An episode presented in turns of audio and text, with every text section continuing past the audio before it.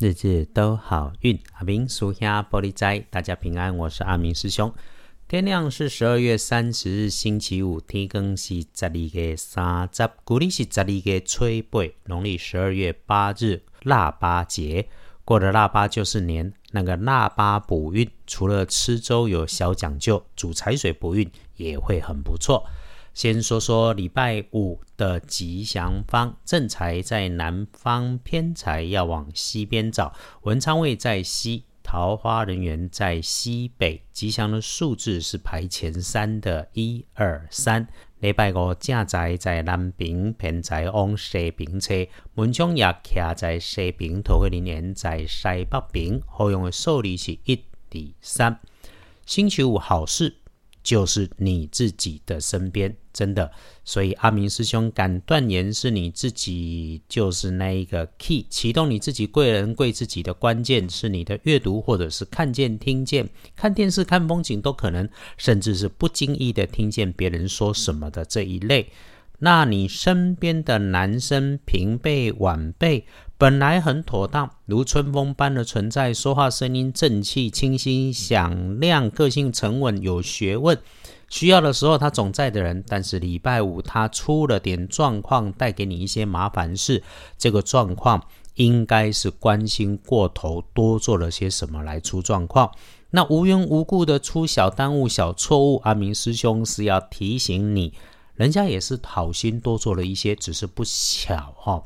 这个运势总是起起落落，我们身边的人陷入了这种不优的漩涡，总是会见到。更何况是热心帮忙却搞错了方向，这个要感恩，而且要谢谢状况有早发现。挺他一下，支持他一下，出手帮一下，解决他的问题就是解决你的问题。毕竟小事不处理，恐怕变大事。你能帮忙就把他帮起来，而且牵扯到你，更要心平气顺。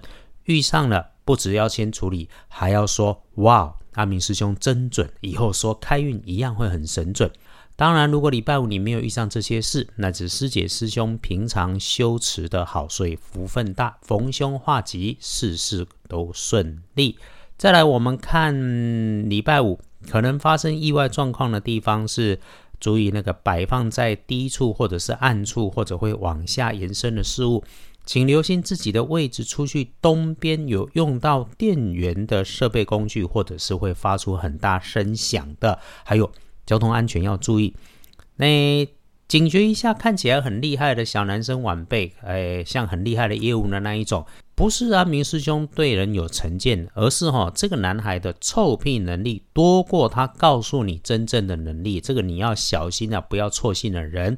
回来说星期五的看颜色是血白色，就是雪白色了哈啊，建议不要穿搭的颜色则是墨绿色，日子有点。注意是黄历通胜上面看忌讳的有嫁娶、出行、造庙、开市，而且多数的事情也小心安排。直接告诉你可以用的只有祭祀和捕捉两个，所以对大家来说拜拜祈福许愿是可以的啦，尽量可以排别的日子就排的别的日子，签约交易缓一缓，出门旅行直接说改个日子，一整天里面。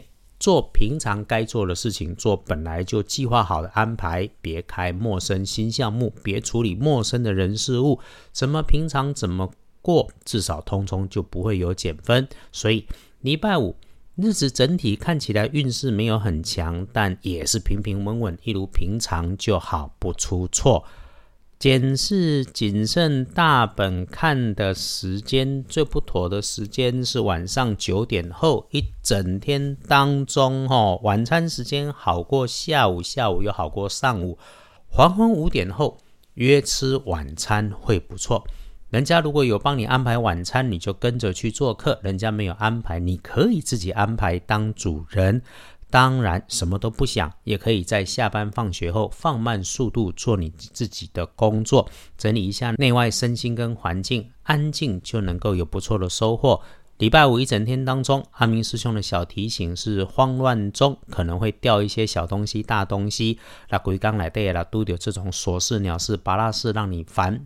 就给自己停下来，泡杯茶，倒杯水，静下来，喝完那杯水，慢慢想想，也别忘了感谢自己。心慌心急没帮助，听师兄的话，静下来，通通都能够来过关。恭喜轮到财势两顺的幸运儿是壬申年的猴，三十一岁。正冲值日生运势弱一点的是辛亥年五十二岁属猪。那我们重正冲多用蓝紫色补运，忌讳厄运坐煞的东边小心就没有问题。好，遇上了腊八，没有说点什么，好像是中国大陆的朋友会说啊，太水了，所以师兄也要来点干货。先说煮腊八粥哈，要用明火煮，电锅毕竟是用电，属于阴火了哈。那水火平衡，能量才会足，阴阳才能够。师兄也常说啊，道家用水、用火、用光就能够很受用。其实不需要花大钱去搞许多似是而非的吉祥物。再说补家中财气的小方法，取午时水，有中午的泉水、井水、河川水都可以晒到太阳的水都很好。就算没有用水龙头接中午十二点的，也能用。差别就是九十分跟八十分，但都远远超过平常日子及格的六十分。然后把水装进水壶或者是锅子当中，里面放上铜板，十元五十元还是可以煮的金饰银饰数个都没问题。哎，也别贪多，这个事情从来不是越多越有用。奇门五行不是在比数量跟价钱，有心用心最重要。然后呢，你就把它煮开，让财水，也就是这个水蒸气在家中弥漫一下。你觉得 OK 了，自然呢就把水放凉，家中四处撒一撒，最后煮开的金饰、银饰、铜板就可以你来当你生财的吉祥物，或者是钱木。易经太卦里说，财为天地道，财是工具，有了顺手的工具，才能更好的利益社会。喜欢赚钱一点都没有错，重要的是利益自己之余，别忘了利益社会。气候的变化像人的运势，总有起伏，顺则进，逆则守。我们知道了，谨记在心，继续努力，幸福，日日都好运。阿明属下玻璃斋，祈愿你自在如意，日日时时平安顺心，道主慈悲，多做主逼。